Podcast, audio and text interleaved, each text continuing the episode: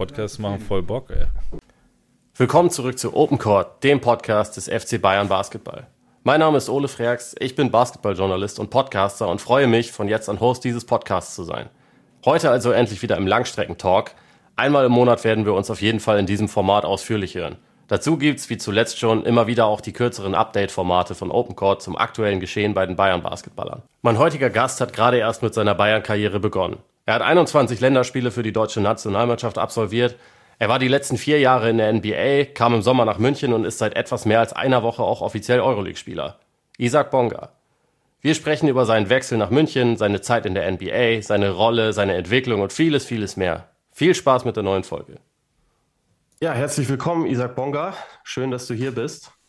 Ähm, die erste Frage, ganz klar, wie geht's dir? Wie fühlst du dich, nachdem du jetzt mittlerweile drei Spiele absolviert hast? Mir geht's ziemlich gut. Äh, muss auf jeden Fall sagen, ich habe es ein bisschen vermisst, einfach so zu spielen. Und ähm, ich glaube, wenn man sich die Spiele einfach so die ganze Zeit von außerhalb anguckt, dann kribbelt es einen überall. Und man, man kann es irgendwie kaum erwarten, selbst zu spielen. Wie lange war das jetzt insgesamt, dass du, dass du selber gar nicht spielen konntest, nichts mit dem Ball machen konntest? Äh, ich glaube, es ungefähr drei, drei, dreieinhalb Monate. Und da, wie, wie sah da so äh, Reha-Alltag aus? Was, was musstest du da so machen? Also es war einfach ziemlich viel ähm, Physio. Das Gute war, dass ich halt immer noch Oberkörper, also ziemlich früh mit dem Oberkörper-Krafttraining anfangen konnte. Das heißt, da konnte ich mich wenigstens noch ein bisschen fit halten.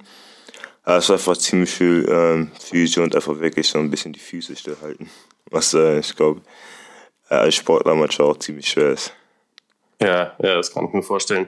Ähm, du hast ja dein Debüt jetzt vor, vor etwas mehr als einer Woche gegeben gegen Roter Stern. Was war so das Gefühl davor? Also hattest du schon mal so eine lange Zeit quasi, quasi ohne Spiel?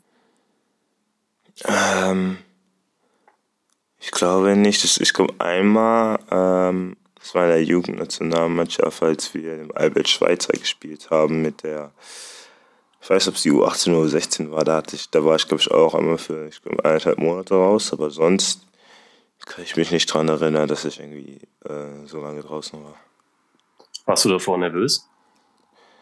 Ich glaube, vor jedem Spiel bin ich so ein bisschen nervös, aber solange ich, ähm, also sobald ich anfange an zu spielen, dann, ich glaube, legt es sich ein bisschen.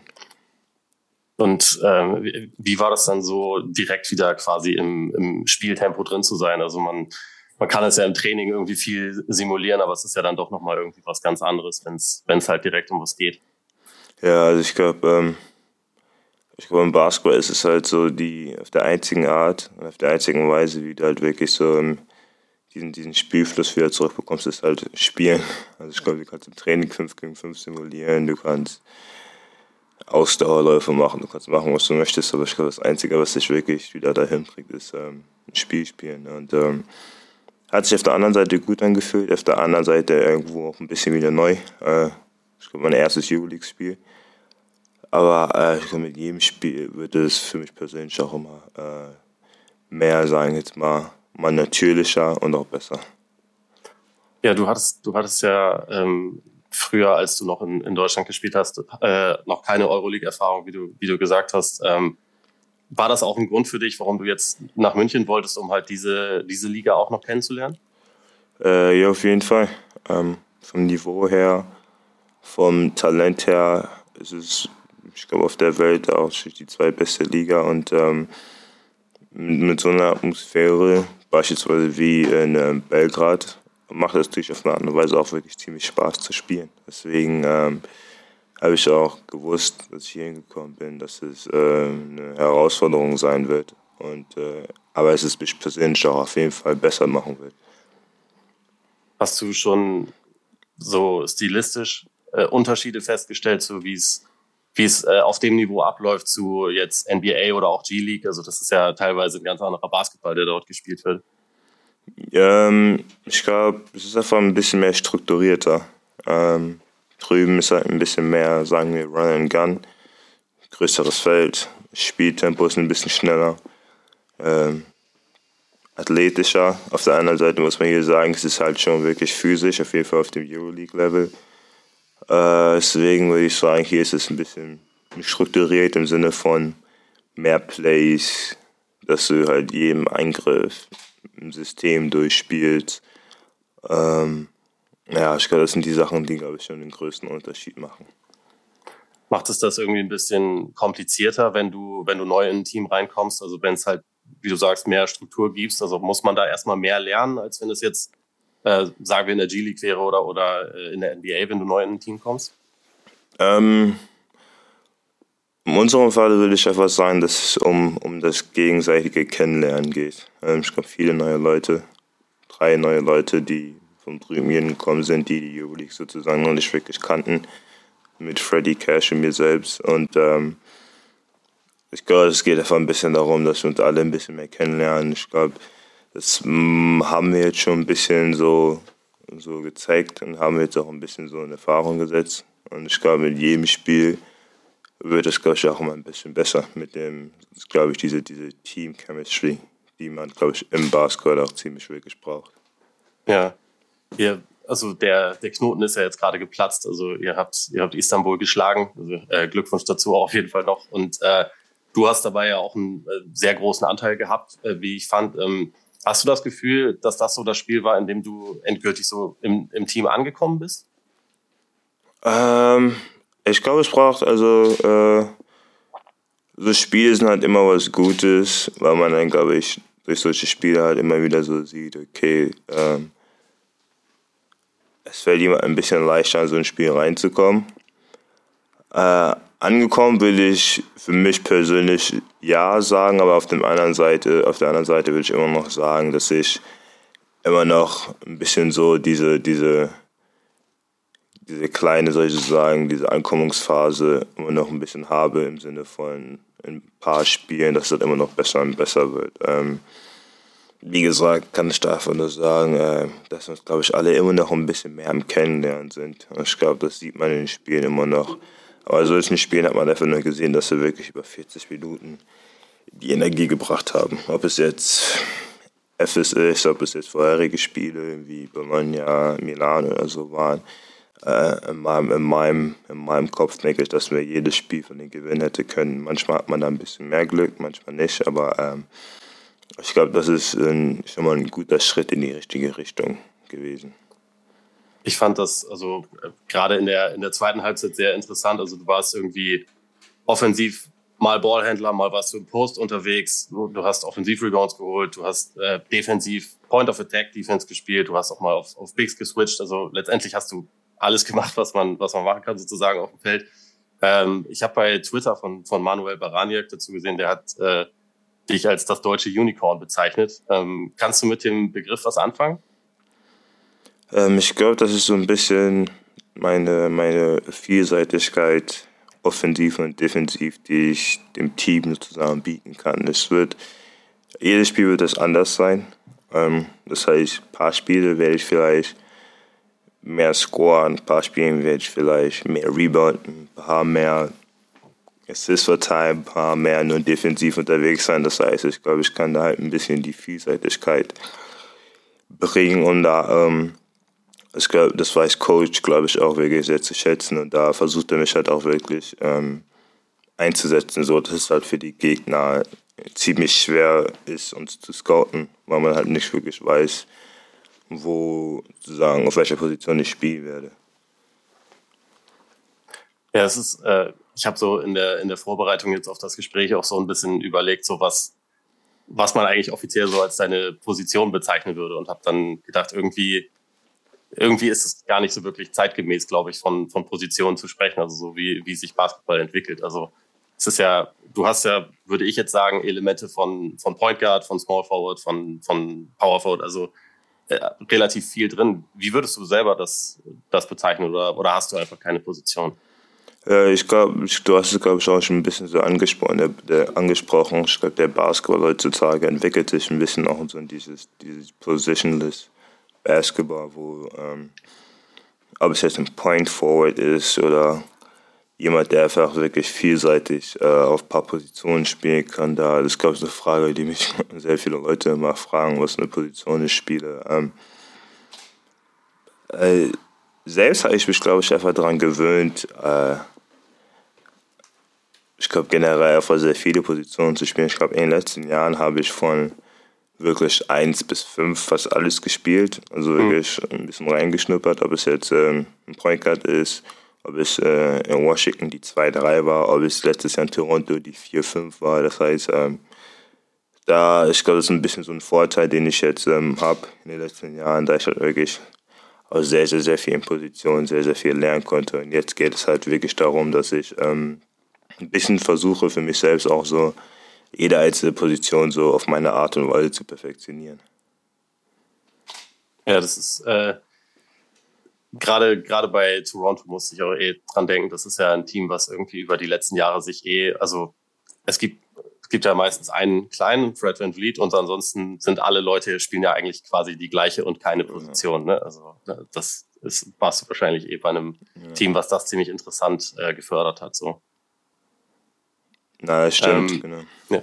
Ähm, lass uns ein bisschen zurückschauen. Also, du hast jetzt äh, vier Jahre in den USA verbracht, äh, du bist mit, mit 18 bereits rübergegangen. Ähm, wenn du so zurückblickst, glaubst du, das war so für, für dich, deine persönliche und deine, deine basketballerische Entwicklung der richtige Schritt damals? Ja, also ähm, für mich persönlich glaube ich, dass je, jeden einzelnen Schritt, den ich in der Vergangenheit gegangen bin, hat mich dahin gebracht, wo ich heute bin. Und wenn ich jetzt, glaube ich, wieder zurückgehen würde, würde ich, glaube ich, alles genauso machen, wie ich es jetzt gemacht habe. Ähm, als Menschen hat es mich auf jeden Fall sehr geprägt und als Basketballer auch. Einfach sagen wir, diese, diesen, diesen anderen Art von Basketball zu sehen und selbst auch wirklich zu erleben. Und einfach so viel wie möglich zu lernen von verschiedenen Leuten, von der Atmosphäre, von Städten, wo man ist, Leuten, die man aus von Basketball kennenlernt. Das heißt, ähm, Irgendwo denkt man sich dann manchmal auch so, wow, die letzten vier Jahre ging schnell, aber auf der anderen Seite ist es dann auch so, wow, also echt krass, was man so erlebt hat bis jetzt. Hat dir eine von den Städten, wo du warst, irgendwie äh, am besten gefallen? Also hast du dich irgendwo am wohlsten gefühlt in der Zeit? Ich glaube, ich bin so eine Person, die sich ähm, ziemlich schnell an einem Ort, glaube ich, gewöhnt, im Sinne von anpasst. Anpassen ist, glaube ich, ein besseres Wort, wenn sich einen Ort anpasst. Das heißt, wenn ich an LA denke, muss ich, automatisch an äh, denken, wie Moritz und ich halt fünf Minuten voneinander gewohnt und, glaube ich, richtig oft den Morgen einfach unten am Strand mit dem Fahrrad herfahren würden, zum Training gehen würden. Ich glaube, so ein Erlebnis. In Washington war es einfach ziemlich viel mit den ganzen Jüngeren, die wir da hatten, mit Troy Brown, Rui Hashimura das ist, glaube ich, auch da Jahr, das Jahr war, wo ich, glaube ich, am meisten gespielt habe, wie das mich ähm, basketballerisch wirklich geprägt hat. Und Toronto das letzte Jahr, wie ich einfach wirklich sehr viel über dieses positionliches Basketball, über meinen Wurf und über, ich glaube, Defense einfach sehr, sehr viel gelernt habe. Das war, äh, du hast ja damals, wenn ich das richtig im, im Kopf habe, ein, ein Versprechen der, der Lakers bekommen, dass sie dich, dass sie dich draften, wenn sie einen, also wenn du noch verfügbar bist bei einem dieser Picks. Ähm, Wärst du sonst damals auch im Draft geblieben oder hättest du sonst vielleicht auch noch länger, länger gewartet? Äh, ich glaube, ich hätte, äh, ich glaube, ich wäre auch sonst im Draft geblieben. Ich war ja schon äh, für eine Weile in LA am äh, Trainieren und so. Und ähm, ja, ich glaube, ich wäre auch die, äh, einfach im Draft geblieben. Habe mich auch ziemlich gut in diesem Jahr gefühlt. Aus dem Jahr ähm, ich glaube, wir waren mit Frankfurt in den Playoffs. Ich habe auch in Bayern gespielt. Ich glaube, das war das Jahr, als wir gegen Bayern gespielt haben. Und ähm, nee, also ich habe mich da schon ziemlich gut gefühlt. Und ähm, was, also du hast ja gerade schon gesagt, du hast da äh, quasi bei Moritz Wagner um die Ecke gewohnt, äh, gewohnt. War das, war das sehr wichtig irgendwie am Anfang, um da so ein bisschen anzukommen? Also äh, du hast gesagt, du gewöhnst dich schnell an Orte, aber ich kann mir schon vorstellen, dass das auch trotzdem äh, ja schon ein ziemlich großer Sprung gewesen ist, oder? Naja, also so auf jeden Fall war es ein großer Sprung. Äh, ich glaube, für einen 18-Jährigen in diese, sagen wir, allein nach LA zu ziehen, war schon groß. Wie gesagt, ähm, es hat mir schon wirklich geholfen, dass ich Moritz da hatte. Ich weiß gar nicht, ob er es wirklich so weiß. Ich glaube, er weiß es schon, aber ich weiß gar nicht, ob er es so weiß. Ähm, einfach jemanden, mit dem du Deutsch reden kannst, jemanden da hast, der wirklich nah bei dir wohnt. Ähm, äh, es hat mir als wirklich als, als jüngere Person in dieser, dieser großen Stadt hat es mir auf jeden Fall schon geholfen.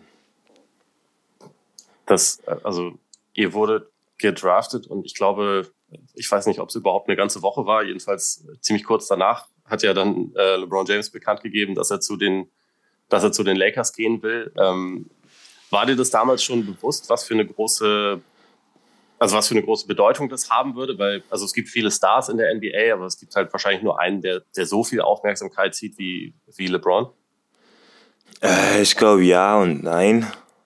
Also ich glaube, ich habe es erst gewusst, als er wirklich, also als ich im Training da wirklich bei ihm war. Und ähm, auf der anderen Seite, keine Ahnung, wenn, man, wenn du sowas auf Social Media halt oder irgendwo hörst oder siehst, dann ja, wird es dir bewusst, aber ich glaube, du musst es erstmal selbst erleben, um, um, damit dir das alles irgendwie auch klar wird. Hast du gemerkt, dass sich irgendwie die, die Erwartungen halt so ein bisschen ändern, weil, also als du gedraftet wurdest, waren die Lakers ja eigentlich ein ein junges Team, ne? also schon, schon irgendwie ja. äh, im Aufstieg begriffen. Es waren schon recht viele talentierte Spieler da, aber es war, äh, es war schon noch quasi ein relativ großer Schritt zu gehen. Und wenn dann halt jemand wie, wie LeBron verpflichtet wird, dann geht es natürlich eigentlich gleich, also sind die Ambitionen ja ganz andere. Hast du gemerkt, dass sich dadurch irgendwie auch für dich äh, und, und für Moritz und für andere junge Spieler irgendwie so die, die Situation im Team ein bisschen verändert hat? Nee, also nicht wirklich. Also ich glaube für uns, ähm, was irgendwo immer noch so war, ja, also ich glaube im Sinne von den Erwartungen hat sich irgendwo schon geändert.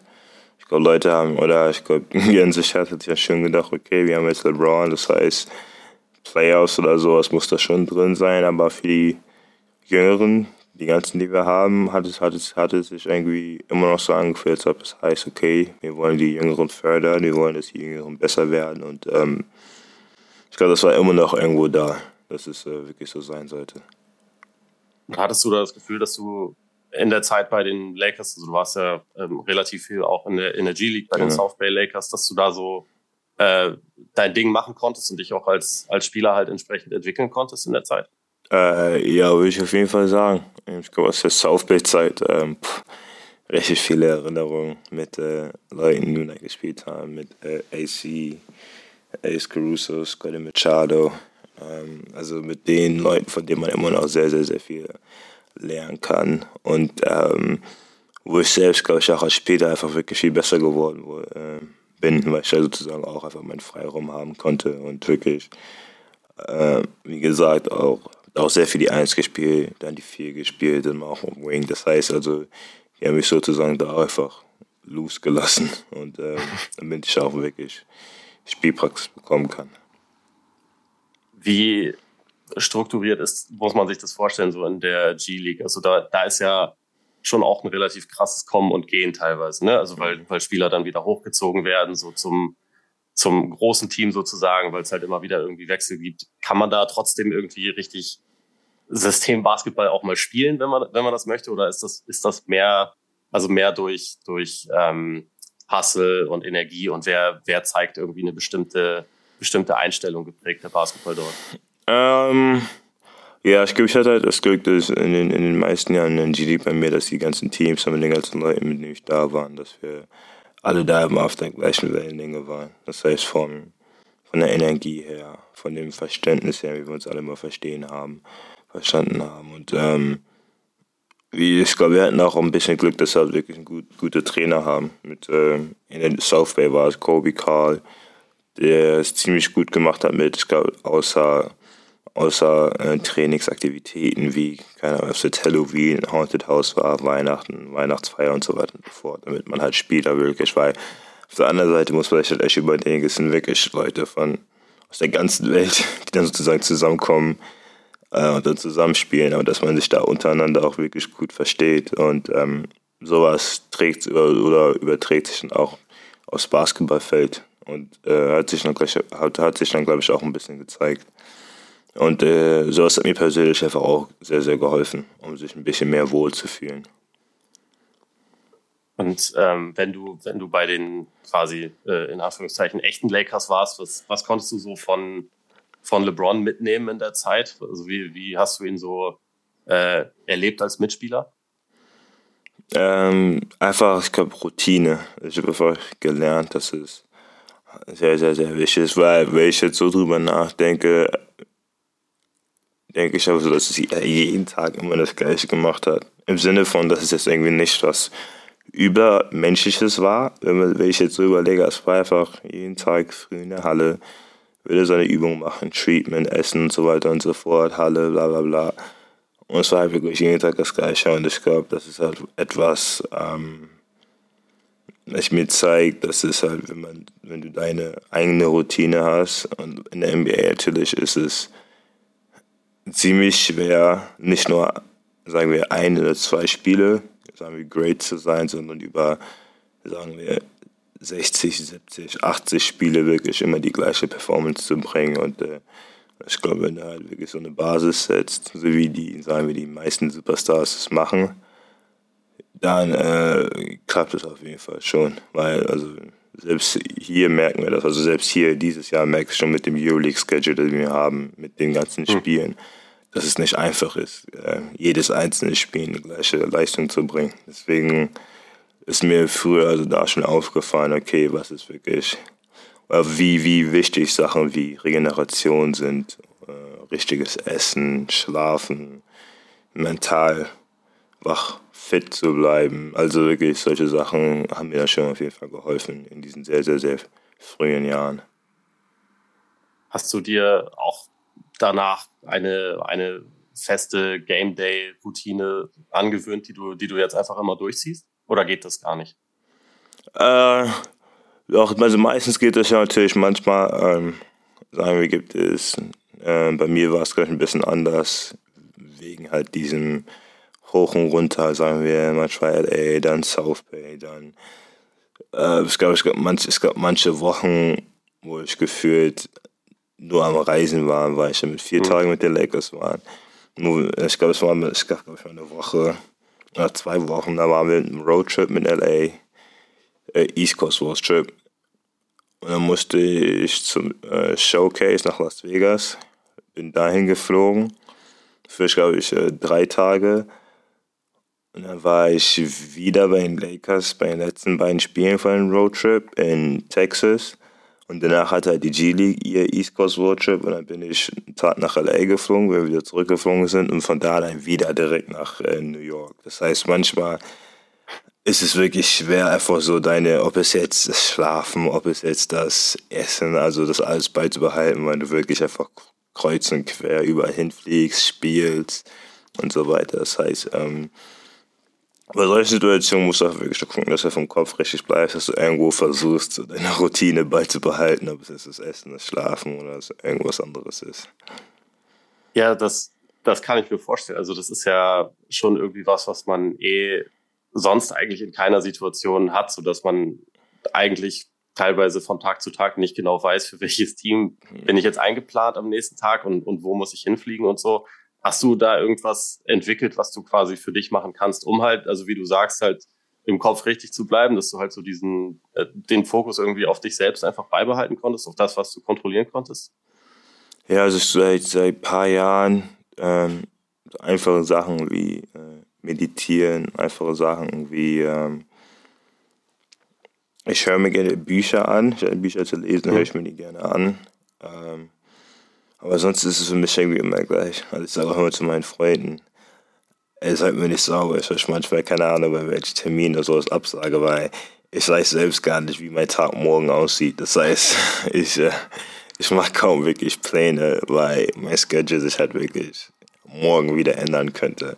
Und ich glaube, so, ich so ist es seit, so ist es seit den letzten, ich weiß nicht, drei, vier Jahren oder sowas, so, dass ich nie wirklich weiß, wie mein Tag morgen aussieht. Also, Irgendwann hat man sich wirklich dran gewöhnt, dass es für mich jetzt einfach so ein normaler Alltag ist.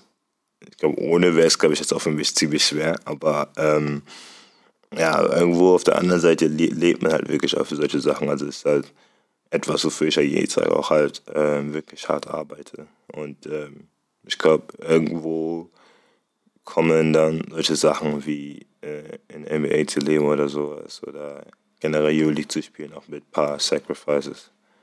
Hm. Ja, ich, ich dachte mir auch, also einerseits ist ja der, der Schritt nach München für dich jetzt wahrscheinlich auch ein, ein Weg, um halt planbarer quasi einen Alltag zu haben, aber ja. es ist halt trotzdem, es sind ja trotzdem auch noch drei Spiele pro Woche meistens, ne? Genau, deswegen, äh, wie gesagt, irgendwo ist es dann auch so, dass äh, der Schedule hier immer noch ähm, sehr, sehr, sehr anspruchsvoll ist und dass man sich da immer noch wirklich jeden einzelnen Tag, ob es jetzt hier im Training ist, um sich um das nächste Spiel vorzubereiten, aber dann nach dem Spiel, dass man wieder guckt, dass man regeneriert und dann wieder auf das nächste Spiel vorbereitet. Also das ist halt wirklich so eine Sache, die sich, ähm, die ich glaube ich jetzt irgendwo schon ein bisschen Glück habe und sagen kann, okay, ich kann das jetzt ein bisschen und dann kann ich mich halt wenigstens immer auf die ganzen Sachen vorbereiten. Ja. Ähm, wie war das so, so die NBA für dich als Spieler? Weil ich hatte aus der Ferne immer den Eindruck, dass du eigentlich noch lange nicht alles zeigen konntest, was du, was du kannst oder beziehungsweise in Ansätzen und dann aber nicht über einen längeren Zeitraum, weil sich dann irgendwie wieder im Team irgendwas verändert hat. Ähm, hast du das auch so wahrgenommen? Also, dass du, dass du eigentlich noch nicht alles zeigen konntest, was du machen kannst? Ja, also einfach natürlich von meinen Spielqualitäten her und so. Ähm, ich glaube, äh, was man öfter, ich glaube, was die meisten Leute halt nicht wissen, die NBA ist halt eine ähm, keine, keine like Hit or Miss League. Also im Sinne von, es ist anders, war halt wirklich eben, man muss ja vorstellen, jedem Jahr kommen 60 neue Leute rein durch halt Draft Picks. Dann kommen noch Leute von Overseas rein.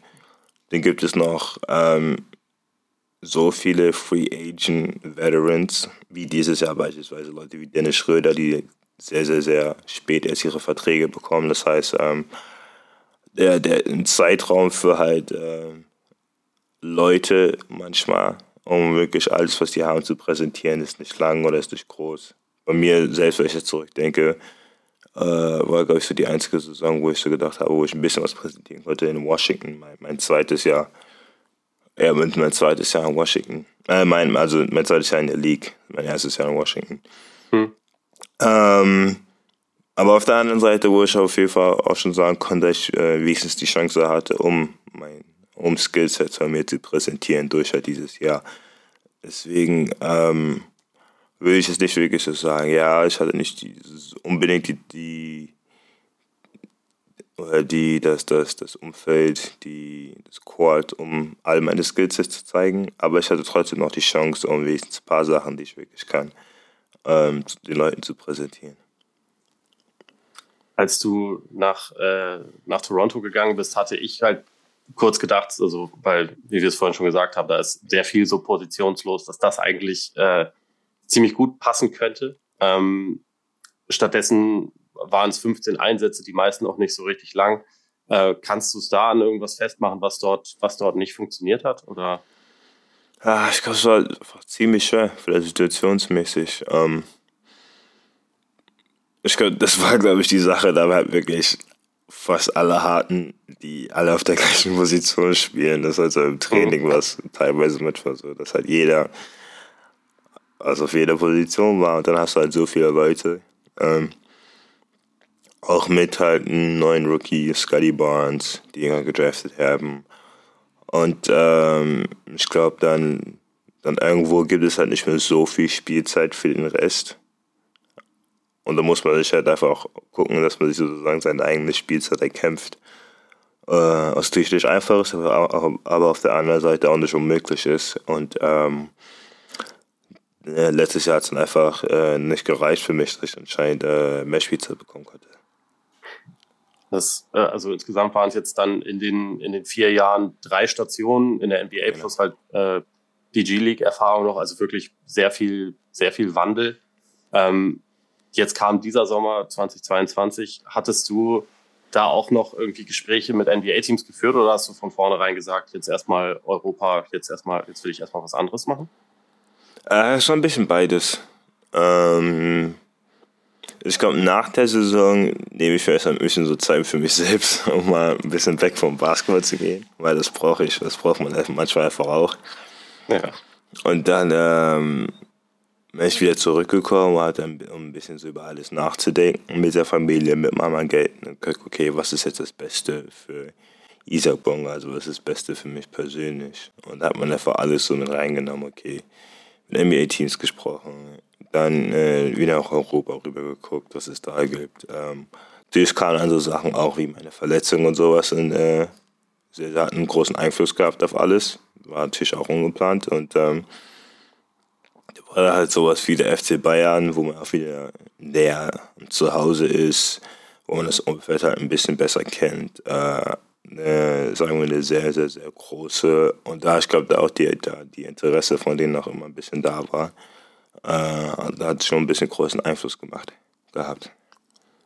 Hier nach der, also nach meiner letzten Saison, oder ich glaube eher nach, äh, seitdem ich wieder hier in Deutschland bin und dann wirklich so über alles nachgedacht habe, haben wir geguckt, okay, was für, sagen wir, Offers oder was für Angebote gibt es da und da war der FC Bayern auch dabei. Und ähm, wie, wie groß ist die Rolle, die so der, der familiäre Aspekt dabei spielt? Also bei so einer Entscheidung dann erstmal wieder ein bisschen näher zu Hause zu sein? Ich glaube auch ziemlich groß. Also irgendwo äh, vermisst man seine Familie dann auch und es ist, glaube ich, einfacher, wenn die, äh, sagen wir jetzt, vier Stunden mit dem Zug hier hinfahren können, statt ähm, ich glaube, sieben oder acht Stunden Flugzeug. Deswegen ähm, ist da der Einfluss schon ziemlich groß. Hattest du in, äh, in den USA beziehungsweise dann in, in Kanada alleine gewohnt oder hattest du, hattest du auch mal äh, Leute da irgendwie für, einen, für einen längeren Zeitraum? Ja, genau. Also äh, meistens alleine, aber man hatte auch meine, meine, Brüder sind, meine Brüder sind aufgekommen, meine Eltern sind aufgekommen. Das heißt, äh, die Familie war da schon manchmal da. Ähm, ich, ich wollte eben wegen deiner äh, Familie noch, also ihr seid ja eine ziemlich, äh, ziemlich krass sportliche Familie. Also du hast, du hast weitere äh, professionelle Basketballer und Fußballer in der, in der Familie. Ähm, spielen auch noch weitere Sportarten bei euch eine, eine Rolle? Ist, ist da noch mehr dabei? Ich glaube, es war meistens halt immer wirklich nur Fußball und Basketball. Und da hat es mein Vater halt wirklich immer so gemacht, dass äh, wir uns selbst so entscheiden konnten. Das heißt, mit mir, meinem kleinen Bruder, meinem großen Bruder, so, wo wir selbst halt weitermachen können. Mein kleiner Bruder hat sich halt für Basketball entschieden, mein großer für Fußball, ich selbst auch für Basketball. Und dann äh, sagen wir, gehen wir alle irgendwo da unseren eigenen Weg. Aber du, du kannst dann wahrscheinlich selber auch Fußball spielen, oder? Ein bisschen, äh, also es macht also, man, man kickt im Sommer manchmal auch schon mit den Freunden und sowas dann im Fußball rum und so. Und äh, wann, wann ist bei dir so die endgültige Entscheidung pro, pro Basketball gefallen? Oh, es war, war schon ziemlich jung. Ich glaube, war mit, äh, ich habe früher mit dem Fußball angefangen, das heißt mit vier oder sowas, mit vier, fünf habe ich Fußball angefangen. Aber mit so sieben, acht, neun habe ich aufgehört und habe dann nur Basketball gespielt. Und dann, dann schnell seriös und schnell äh, hat sich das Talent gezeigt und dann. Genau. Also, äh, in welchem Alter ging das dann los, dass halt wirklich so eigentlich der, der Alltag ganz davon bestimmt war? Ich glaube so 14, 15. Also wirklich so 14, 15. Also, JBL, NBBL. Ähm, hatte ich dann angefangen, ein bisschen so alles neu über Basketball zu drehen. Und ähm, was bedeutet so dieser, dieser Wechsel für dich nach München jetzt so für deine Karriere und was, was erhoffst du dir hier, also in, in erster Linie Sportliches? Äh, das Gewinn. Also es ist egal, wo ich bin, egal was ein Verein es ist. Also es ist mein sportliches Ziel wird für mich immer das Gewinn sein. Und ähm, natürlich kommen hier in München, bin ich an einer guten Stelle, die, ich glaube, ich als, als Club und die als Team halt auch immer wirklich diese, diese gleiche Mentalität haben. Die, die Situation ist ja aufgrund von äh, ziemlich vielen Ausfällen und äh, also gerade in der Euroleague auch ein paar, paar Niederlagen äh, zum Start ja ein bisschen angespannt. Ähm, empfindest du da irgendwie einen gewissen Druck, dann, dann reinzukommen, so als der Nationalspieler und, und äh, bisherige NBA-Spieler, der irgendwie reinkommt und von dem man natürlich sich erhofft, dass er äh, viele von den, von den Problemen, sage ich mal, so ein bisschen lösen kann? Also, ähm, ich wirklich, ich glaube, äh, man sieht einfach auch, ich glaube, für die Teams, ob es jetzt in der Euroleague, NBA oder wo auch immer ist, ähm, ich glaube, die Teams, die am Ende halt wirklich weit kommen, sind die Teams, die, glaube ich, auf der anderen Seite am ähm, äh, gesündesten bleiben, also nicht so viele Verletzungsprobleme haben. Und äh, ich glaube, Teams, die sich einfach auch lange ziemlich kennen. Und äh, natürlich hat das auf der anderen Seite auch manchmal ein bisschen so mit, mit Glück zu tun. Aber also mit den ganzen Verletzungsproblemen, wie gesagt, 81 Spiele unversehrt zu bleiben, ist nicht so leicht. Aber ähm, ich glaube, sich dann noch plus sich dann noch selbst Druck zu machen, äh, also da, ich glaube, Druck kann man im Sinne von im Endeffekt, wie ich darüber nachdenke, ist es halt wirklich nur Basketball, ein Spiel, was ich für gewinnen möchte, aber äh, ich glaube ein bisschen, wenn du wirklich Perspektive äh, aufs Leben hast, alles ist, ist der Druck gar nicht so hoch. Ähm, Coach Trinkieri hat schon, schon vor ein paar Wochen mal irgendwie gesagt, so wenn er, wenn er einen schlechten Tag hat oder schlecht drauf ist, dann schau, äh, schaut er dich an oder redet mit dir und du, du grinst ihn an und irgendwie ist seine, seine Stimmung dann schnell wieder besser. Ähm, also er beschreibt dich irgendwie so, so als sehr, sehr optimistischen und positiven Typen. Ähm, würdest du das unterschreiben und, und wo kommt das her bei dir?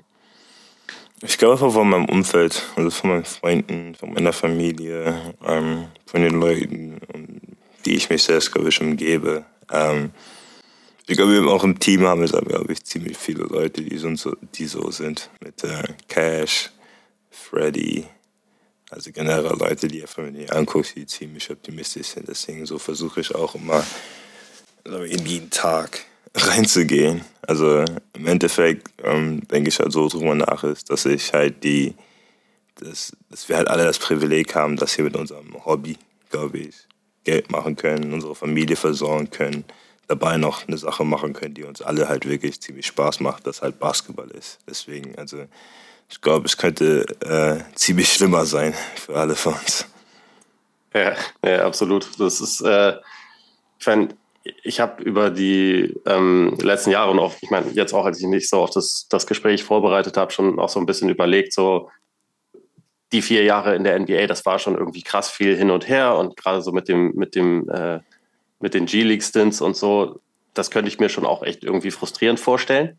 Aber es wirkt halt bei dir irgendwie überhaupt nicht so, als, als hättest du dich frustriert, sondern als wärst du halt einfach, äh, hättest halt einfach irgendwie dein, dein Ding daraus geholt, beziehungsweise so das daraus gezogen, was du für dich rausziehen konntest und bist halt irgendwie positiv geblieben. Aber äh, das ist, glaube ich, eine gute Perspektive. Also ich weiß nicht, ob die, ob die sich jeder beibehalten kann. Ja, ich, also ich, ich glaube, wie gesagt, es ist, es ist halt nicht einfach, glaube ich, so eine Perspektive zu haben, vor allem wenn wir ähm, als Menschen, glaube ich, halt immer so dazu drängen, zu viel, äh, ich glaube, durch Social Media und so weiter heutzutage ist es natürlich auch schwer, wenn man halt sich ähm, versucht, beispielsweise mit anderen Leuten zu vergleichen oder halt immer nur zu gucken, okay, warum ging das nicht, warum hast das nicht oder warum spiele ich nicht mehr beispielsweise oder warum ist das nicht. Deswegen versuche ich für mich selbst halt immer diese Perspektive zu haben, okay, ich versuche halt nur das, was ich kontrollieren kann, zu kontrollieren. Das heißt, jeden Tag so hart wie möglich zu arbeiten, mein, äh, Smile immer beizubehalten und der Rest wird sich sozusagen von selbst lösen. Und ähm, wie gesagt, wenn du einfach diese Perspektive aufs Leben hast, dann, ähm, wie gesagt, es halt immer alles ein bisschen schlimmer sein können.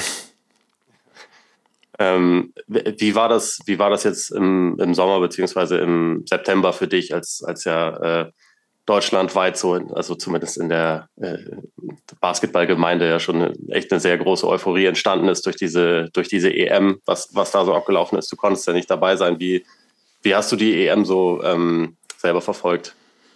Äh, es war ziemlich spannend. Also man musste auf jeden Fall für alle Leute, die wirklich mitgespielt haben, ob es das deutsche Team war, ob es das spanische Team war, ob es das italienische Team war, also denen wirklich einen Hut abgeben. Ähm, das, was die den Leuten einfach so geboten haben für, sagen wir, den europäischen Basketball, war einfach wirklich grandios. Und ich glaube, es hat halt wirklich, wie du schon gerade gesagt hast, diese Basketball-Euphorie, die, ähm, die halt dadurch entstanden ist. Und ähm, wir wissen ja alle, ist Basketball ist halt so, so ein Spiel, Spiel von Runs.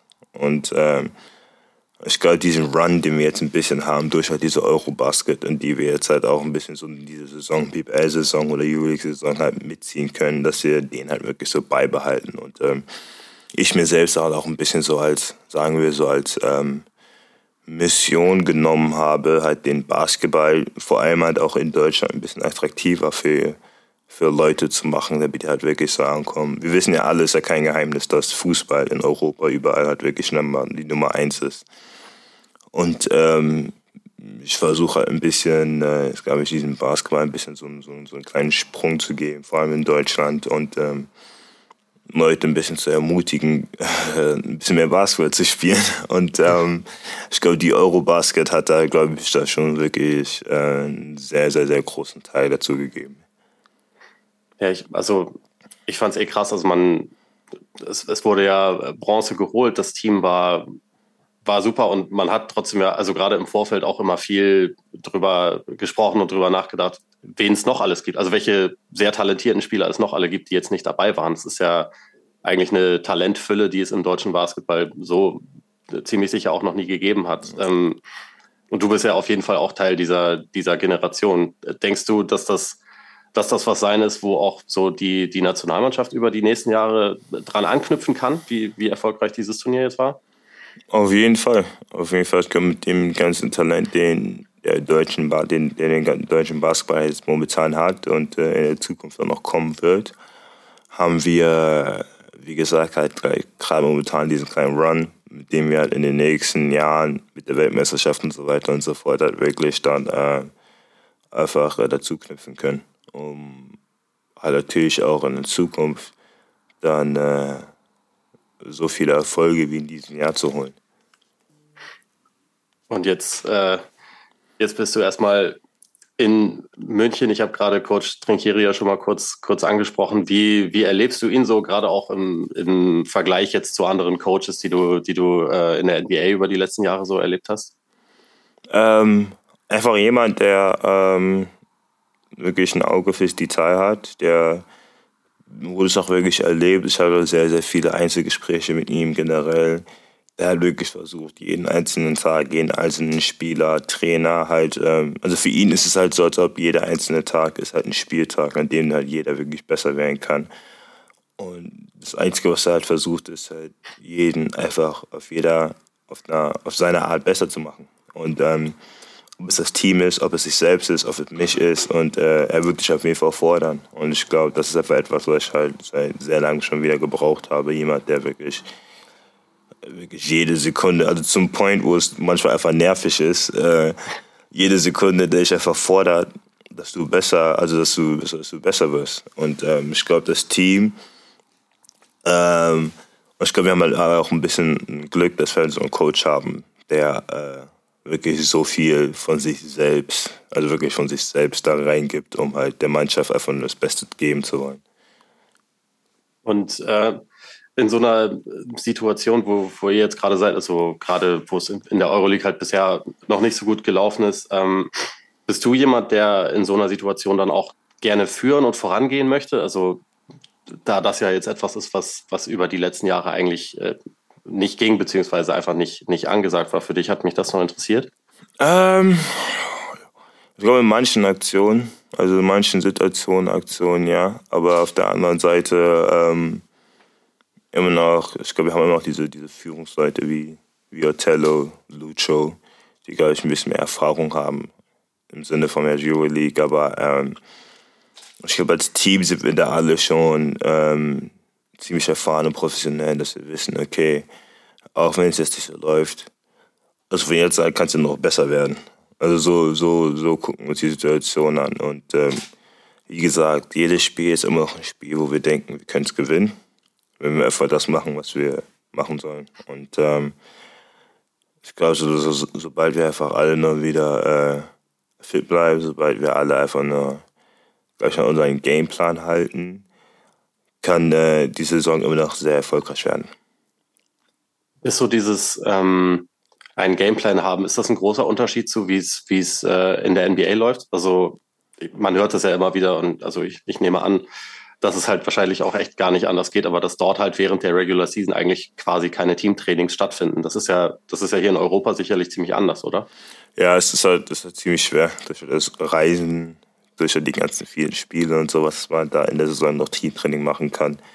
Deswegen äh, ist es schon ein bisschen anders hier in Europa. Ich glaube halt vor allem für die Teams, die, glaube ich, nur einmal in der Woche spielen äh, das ist natürlich auch noch ein Unterschied, wie äh, wenn du in der Euroleague spielst, aber äh, ich glaube, das ist vielleicht der größte Unterschied, dass du halt in der Saison nicht so viel trainieren kannst.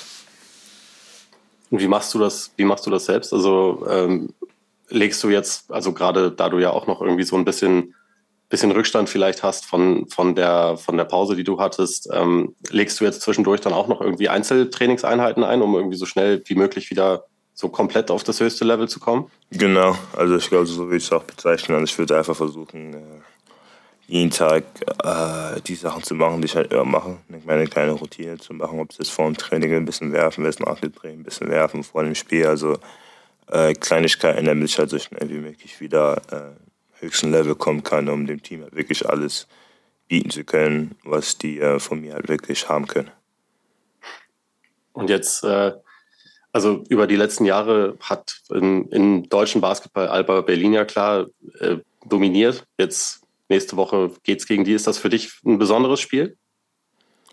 Ähm, ja, nicht mehr so, so ein Spiel wie alle anderen. Natürlich kennt man halt sehr viele von den Leuten, auch durch die Nationalmannschaft, aber ähm, natürlich kennt man auch die Rivalität zwischen halt Alba und München und sowas, aber für mich ist es halt immer das Gleiche. Ein Spiel, das wir gewinnen wollen äh, ein Spiel, äh, worauf wir uns halt wirklich als Team sehr, sehr, sehr vorbereiten werden wollen und ähm, da wird man halt da reingehen und mit allem, was man halt hat, ähm, einfach gewinnen wollen. Das ist, das ist doch ein gutes Schlusswort. Dann, äh, Izzy, herzlichen Dank für deine Zeit. Es hat, hat viel Spaß gemacht, war sehr interessant. Was du so erzählt hast, das machen wir bestimmt irgendwann mal wieder. Aber erstmal wünsche ich dir auf jeden Fall alles Gute und äh, eine gute Saison. Und ja, vielen Dank nochmal. Ich danke dir. Das war's für heute. Wenn es euch gefallen hat, hinterlasst gerne eine Abo oder sogar eine Rezension oder Bewertung. Fünf Sterne, eh klar. Und empfehlt uns weiter. Vielen Dank fürs Zuhören und bis zum nächsten Mal.